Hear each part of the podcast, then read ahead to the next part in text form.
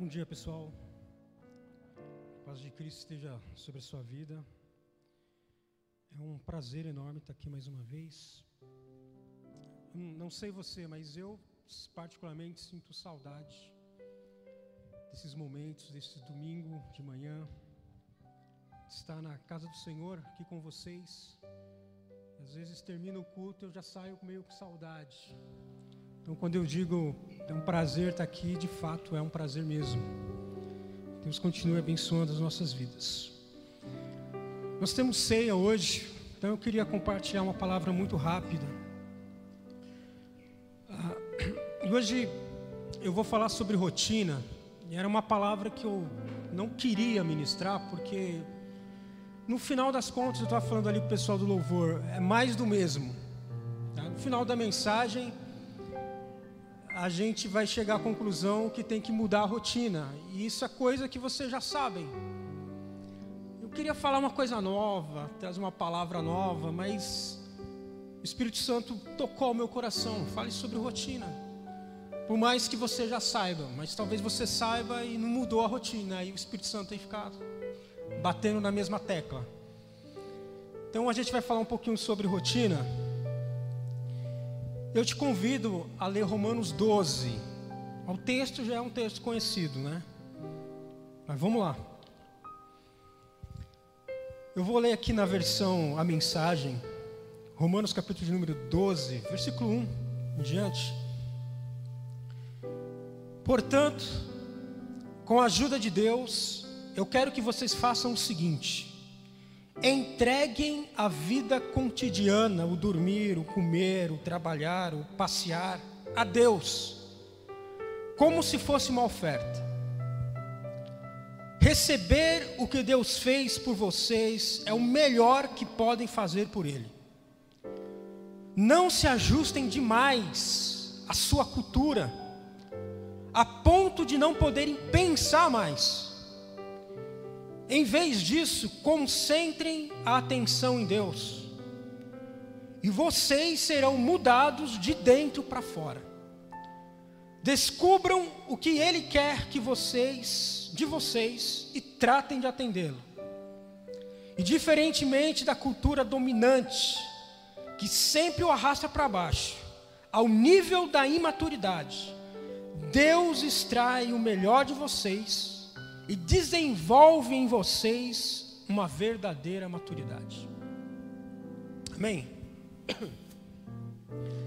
Durante a minha adolescência, tive um período na adolescência que eu e os meus pais, nós fomos, né, a minha família, nós fomos morar em um lugar muito humilde. Humilde não, né? um lugar pobre, vamos dizer assim.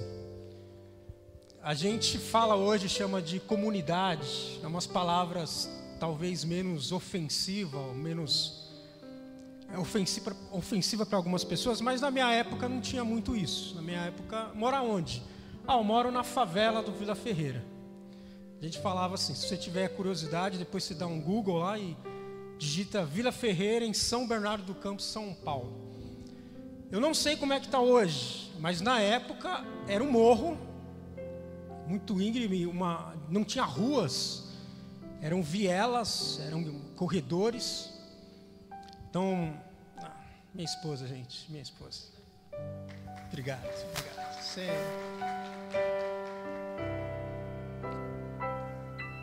Show, hein? Então era uma favela, era um morro de barracos de madeirite. Quem tinha carro não tinha como subir, tinha que deixar o carro estacionado lá na entrada do morro Aliás, nem com moto você conseguiria subir. Era realmente difícil o acesso. Para subir ou para descer, você tinha muita dificuldade. E eu me lembro porque eu fazia isso praticamente todos os dias, porque para ir para a escola, eu morava bem no meio do morro, mais para a direita.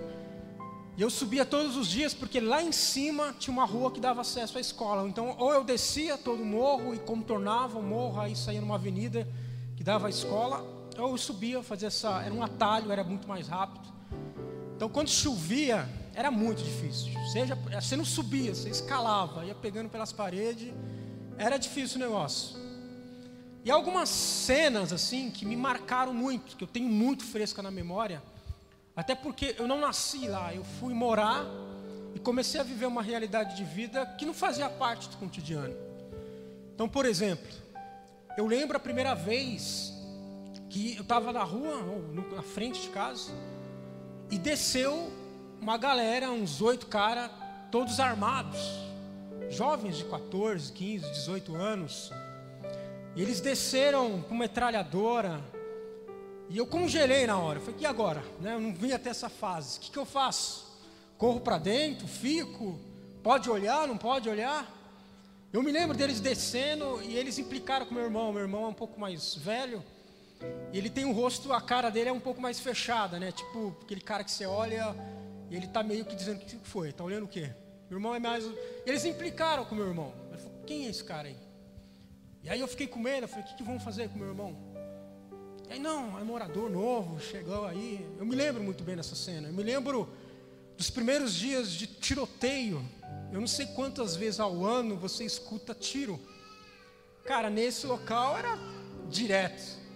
Tinha a favela do Vila Ferreira, aí tinha uma avenida que cortava, e do outro lado tinha a favela do Esmeralda. E a galera vivia trocando tiros. Então, não tinha horário. Você ouvia barulho de tiro todos os dias.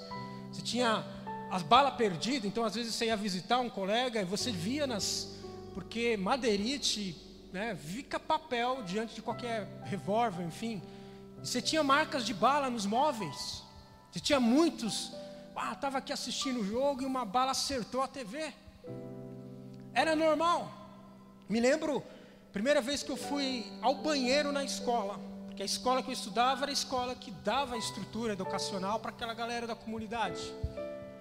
Eu fui chegando no banheiro, tinha uns cinco garotos, uma cola de uma lata de cola de, de, de sapateiro, acho que era o que eles tinham mais fácil acesso, e estava a galera lá cheirando.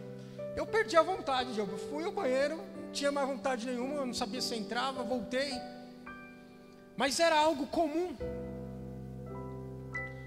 E você sabe que os dias foram passando e eu fui me acostumando com aquela realidade. Ao ponto que alguém chegou e disse: Não, Mel, que eles não mexem com a galera que mora aqui.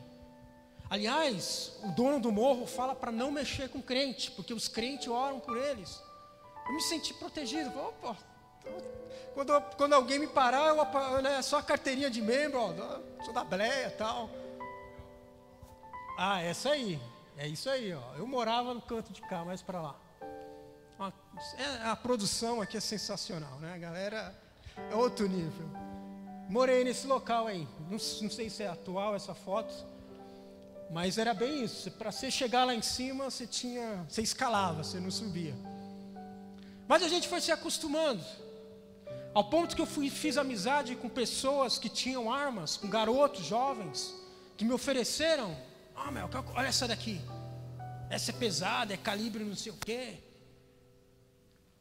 A gente estava na rua e ouvia os barulhos de tiro, a gente sabia sobre o perigo de uma bala perdida, mas a gente já, ah, estamos aqui, faz parte da vida, a gente ia ao banheiro e estava a galera lá e conversava com a galera, sentia o cheirão de cola. Mas passou a ser parte da vida. Me lembro do. Porque tinha os interclasse, né? Da escola. Os interclasse era legal, cara. Eram os torneios de futebol. E eram abertos para o público. Então ia o dono do morro, e as galera, as caras iam armado. E o dono, eu me lembro, eu vi ele umas três vezes, mas eu nunca esqueci a fisionomia dele, porque era um garoto não dou mais de 24 anos. Os, aquele ali é o dono do morro. Os caras olhavam, o dono do morro está aí. Eu fico pensando no juiz, né, cara, para pitar a partida de futebol de interclasse. Eu me lembro dessas cenas assim. Que tornou-se rotina. Que alguém armado ou sem arma. E a gente tem uma coisa horrível em nós, muito ruim. É que a gente se acostuma com o mal a gente se acostuma com o mal. Nós terminamos uma série recentemente que é Vrai-nos do Mal. Foi uma das séries que nós terminamos recentemente. A série terminou, mas a nossa oração precisa continuar. Senhor, nos livra, porque a gente se acostuma. A gente começa a achar que é normal um garoto de 12 anos estar armado sem ter mentalidade de saber o que, que significa aquilo. É normal a gente ter relação sexual com qualquer um. É normal. E termos filhos que a gente não sabe identificar quem é o pai. Porque era a realidade. Teve uma garota que, me disse, ela sabia que eu ia para a igreja, ela disse uma vez, Mel, que eu vou te levar no baile funk, e de lá você nunca mais vai querer sair. A gente começa a achar que é normal. E a gente estrutura uma rotina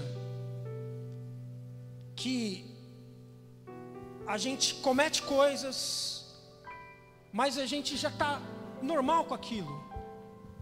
A gente assiste filmes e séries de violência, comendo pipoca e tomando guaraná. Filmes baseados em fatos reais. Você fala, não, é arte, é. Mas a gente sabe que é a verdade, que é o que está acontecendo na realidade de vidas de muita gente. E aquilo vai trazendo para, sabe, você está se alimentando diante de uma chacina e está levando para o seu cérebro, é normal. Normal. Então a gente vai se acostumando com a realidade. E talvez uma das séries mais bonitas que eu acompanhei aqui no MAP é a Cidadãos do Céu. E as mensagens diziam: a gente não pode se acostumar com este mundo. Há uma poesia linda. Eu quero ler só uma parte para você. Da Marina Colassante. Não sei se você já leu ela. Eu não vou ler tudo,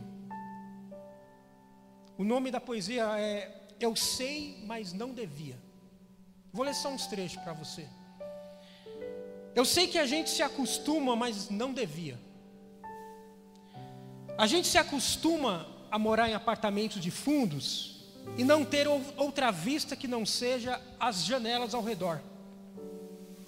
E porque não tem vista, logo a gente se acostuma a não olhar para fora.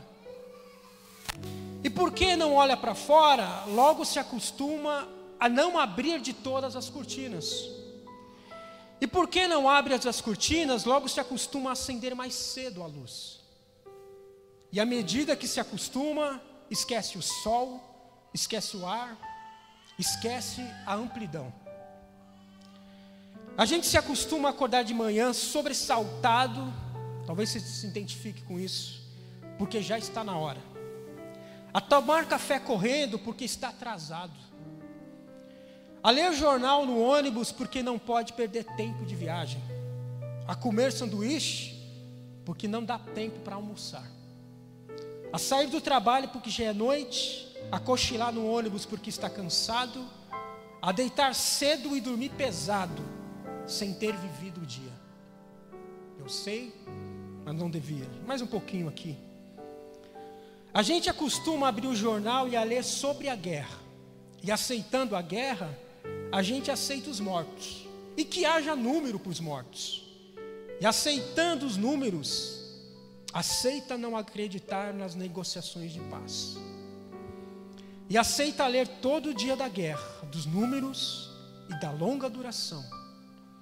A gente se acostuma a esperar o dia inteiro e ouvir no telefone: hoje eu não posso ir a sorrir para as pessoas sem receber um sorriso de volta, a ser ignorado quando precisava tanto ser visto.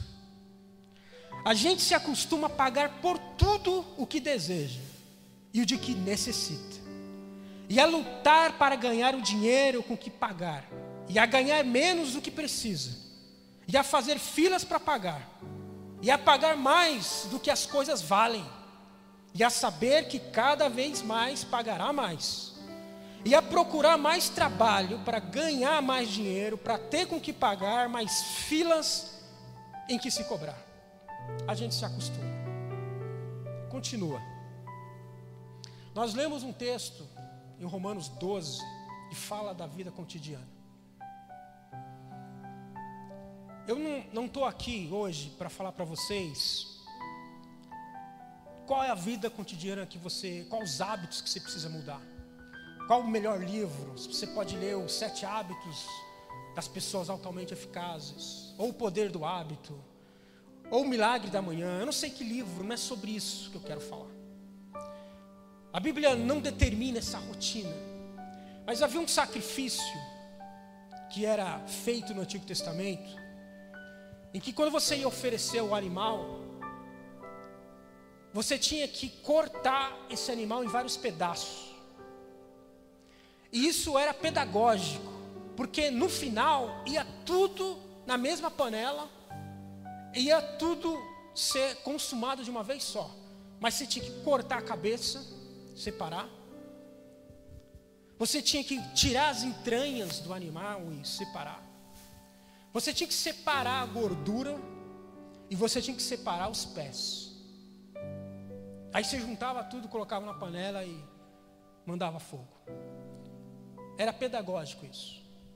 Cabeça falava de pensamentos, inteligência, sua capacidade cognitiva.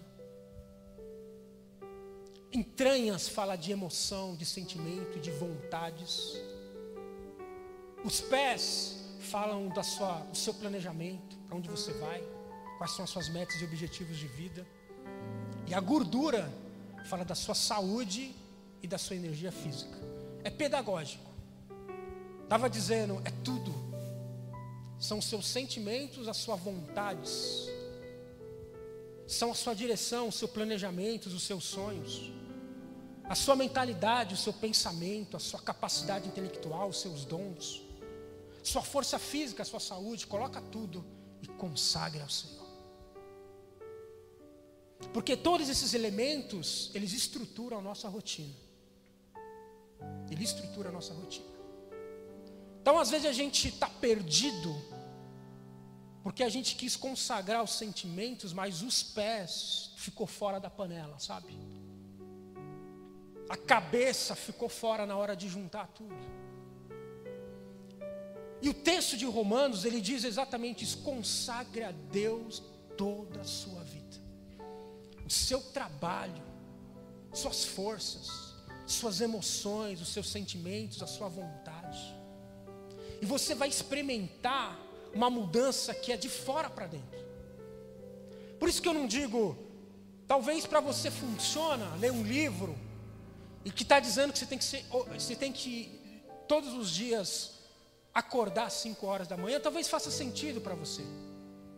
Ou talvez o que faz sentido para você é levantar às 11 Seja qual for, seja se você vai levantar às 5 ou às 11, consagre ao Senhor.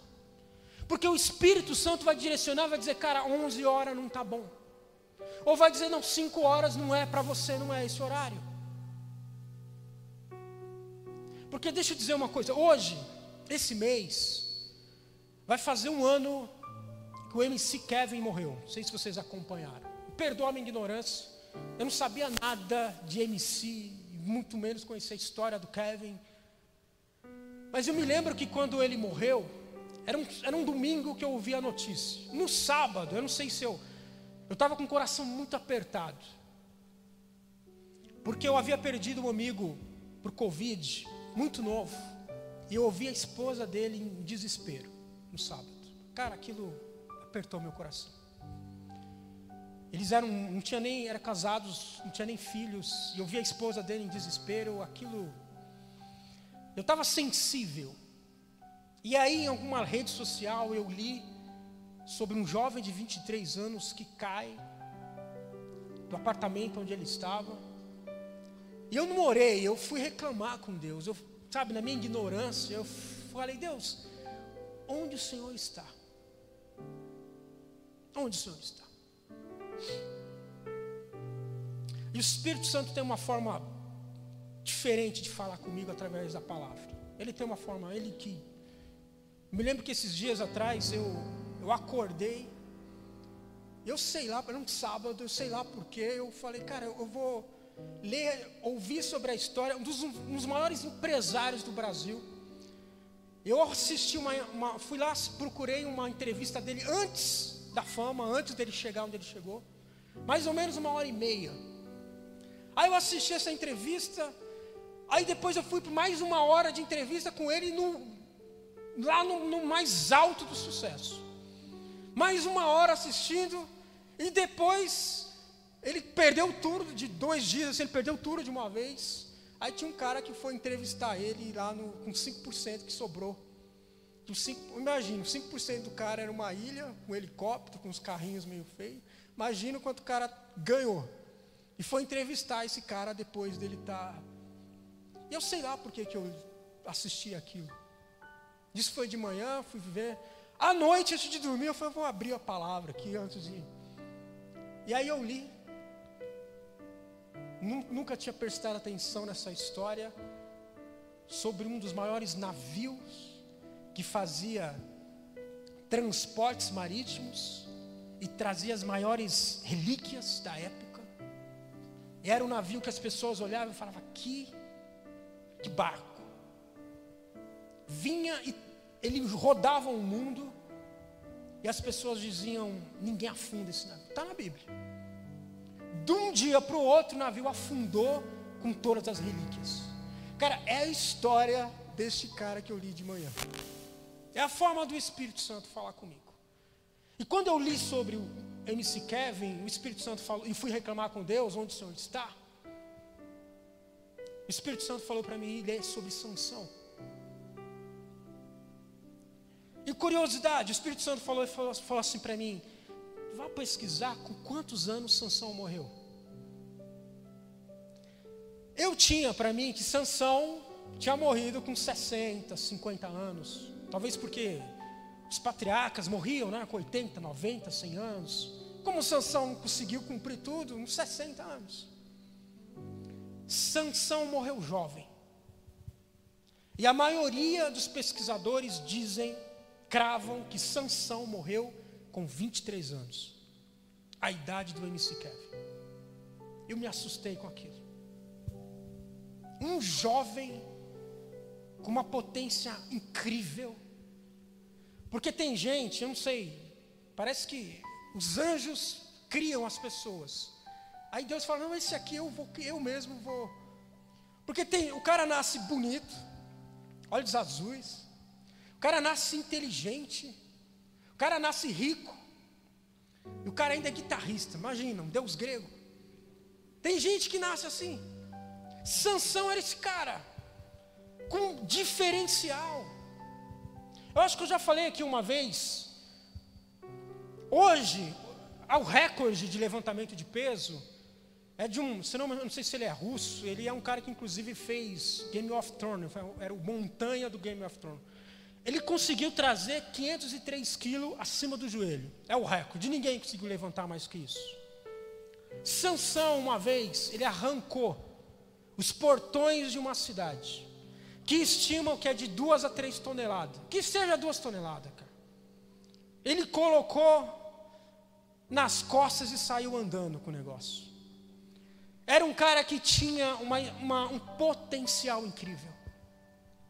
Mas na rotina dele, Deus falou assim, cara, na sua rotina, durante a sua rotina de entretenimento, não toque bebidas alcoólicas. Sabe, não, não, não coma comidas oferecidas a ídolos. Não coma. E não corte o seu cabelo. É verdade que essas regras não servem para a gente. Mas existem coisas, o apóstolo Paulo nos ensinou isso. Ele disse, cara, nem tudo me convém. Há um ensinamento. Primeiro que uma pessoa alcoolizada, você sabe que a mentalidade dela é incapaz de conhecer qual é a boa e agradável vontade de Deus. E Sansão vivia quebrando a rotina daquilo que Deus havia determinado. Cara, não tome bebidas fortes. Sua aliança com Deus falava de, cara, não corte o seu cabelo, porque a força que te faz fazer o que fazes é do Espírito. É o Espírito que desce sobre você e faz você fazer isso que você faz. Tirar, arrancar portões de duas toneladas e colocar nas costas. É o Espírito. A nossa força vem do Senhor. E isso precisa estar claro na nossa vida. Porque a gente está atrás de livros.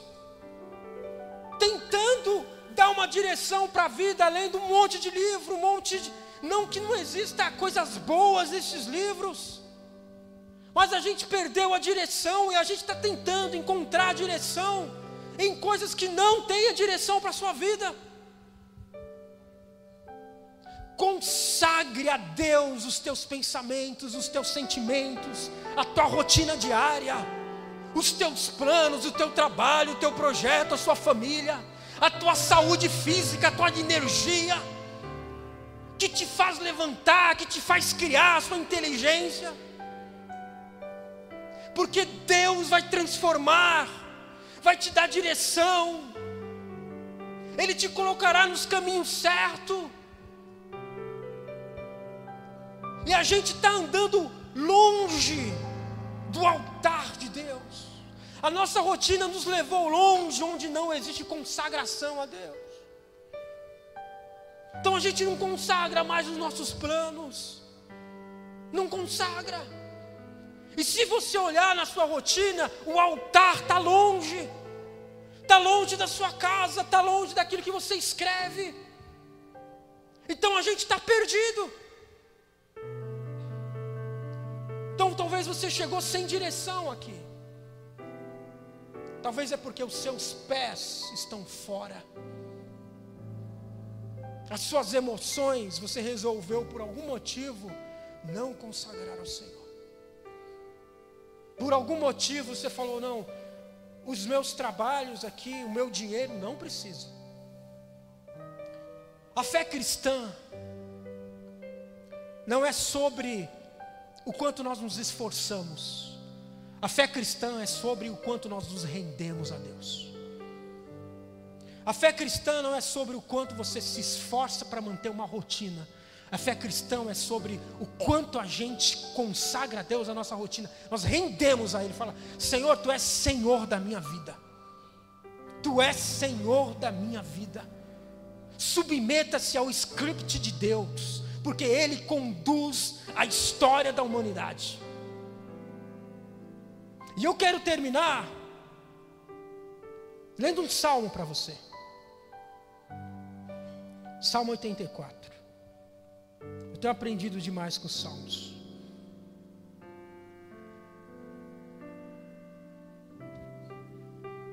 Olha o que diz esse salmo. Vou ler também na versão do, da mensagem. Que bela casa, Senhor, dos exércitos. Eu sempre quis morar num lugar assim. Eu sempre sonhei com um quarto em tua casa, onde eu pudesse cantar de alegria ao Deus vivo. Os passarinhos encontram espaço em tua casa. Os pardais e as andorinhas fazem ninhos nos beirais dela. Eles botam ovos, criam seus filhotes, cantando tuas canções no lugar em que adoramos. Senhor dos exércitos de anjos, Rei de Deus, como são abençoados por viver e cantar ali. Como são abençoados todos aqueles em que habitas. A vida deles é a estrada pela qual transitas. Eles passeiam por vales solitários, descobrem riachos e encontram fontes frescas e lagoas transbordantes de chuva. São as novidades, pastor Marcos, que a gente estava nos falando. Guiadas por Deus, essas estradas contornam as montanhas, e lá em cima converge em Sião. Deus está à vista. Ouve, ó Senhor dos exércitos dos anjos, o Deus de Jacó. Abre os ouvidos, estou orando. Observa nossos escudos reduzindo ao sol, e a nossa face brilhando com a tua unção. Um dia, passado em tua casa, neste lindo lugar de adoração, é melhor que várias temporadas nas ilhas mais belas. Eu prefiro esfregar o chão da casa do meu Deus e ser honrado no palácio do que ser honrado no palácio do pecado. O Eterno é toda luz e soberania, generoso e glorioso. Ele não pressiona seus companheiros de viagem. Com o Senhor dos exércitos de anjos, a travessia é tranquila. É uma pessoa que sabe que está perto do lugar onde a gente sacrifica. Adoração é o melhor que a gente pode fazer. Talvez a nossa rotina nos levou para longe. Não é sobre aqui, está nos domingos. É sobre todos os dias. Todos os dias. A gente consagrar a nossa vida ao Senhor. Se a sua rotina te levou para longe, longe a gente se perde. E fica pesado. E a gente começa a não mais conhecer qual é a boa e agradável vontade de Deus. Não seja como Sansão. Não seja. Há coisas que o Espírito Santo fala diretamente com você e você sabe disso. Coisas que não te convém fazer. A nossa mente precisa se alimentar da palavra, do louvor, da oração. Nossos planos, a gente precisa confiar no Senhor. O Senhor conhece a história. O Senhor conhece a história. Jesus dizia, olhava, olha para os passarinhos. Se o Pai dá para eles o alimento, e vocês? Então a gente aprendeu por alguma coisa a não confiar nossa vida em Deus. Para a gente terminar.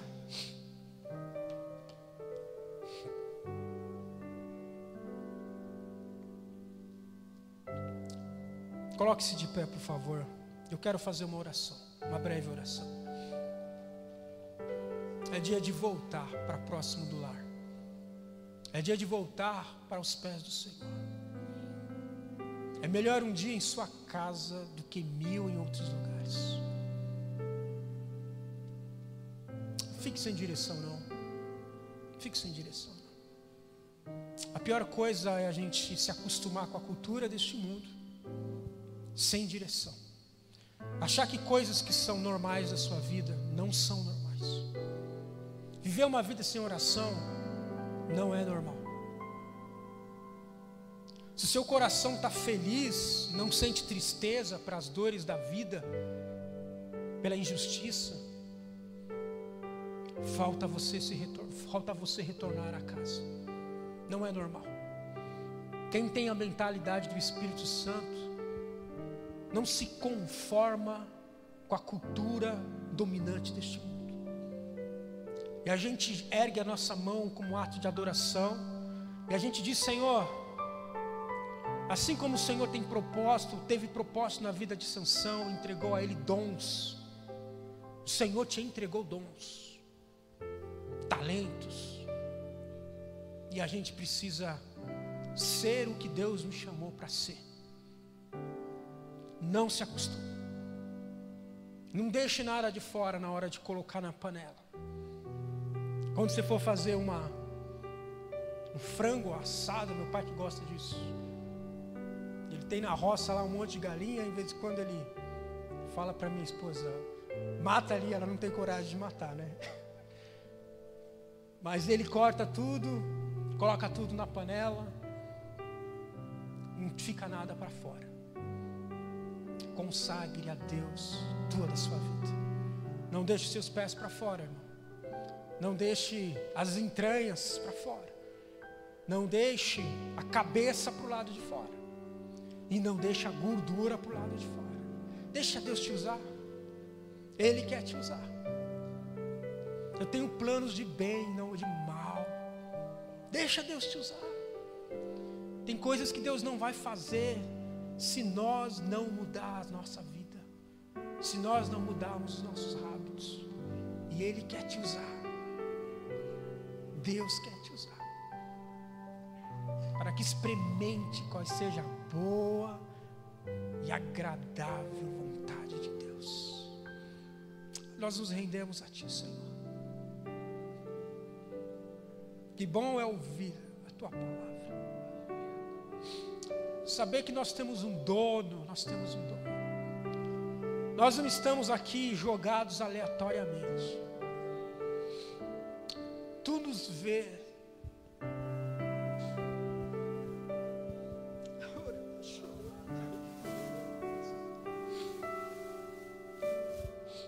Tu enxerga as nossas rotinas. muitas delas não têm sido uma rotina boa, Senhor. Tem nos feito mal. Tem feito mal a nossas emoções, nosso espírito. Talvez pessoas que nos, nos ouvem se perderam no caminho. Estão procurando em algum lugar onde a gente se perdeu. Nos encontre aqui nesta manhã, Senhor. Nos faz voltar para as veredas dos teus caminhos, as veredas corretas. Nos faz voltar para perto de Ti. Porque é o melhor um dia, como diz o salmista, estar no teu altar, estar na sua casa, do que mil dias em outro lugar. Não nos deixe longe, não nos deixe longe, mas nos encontre aqui nesta manhã, em nome de Jesus.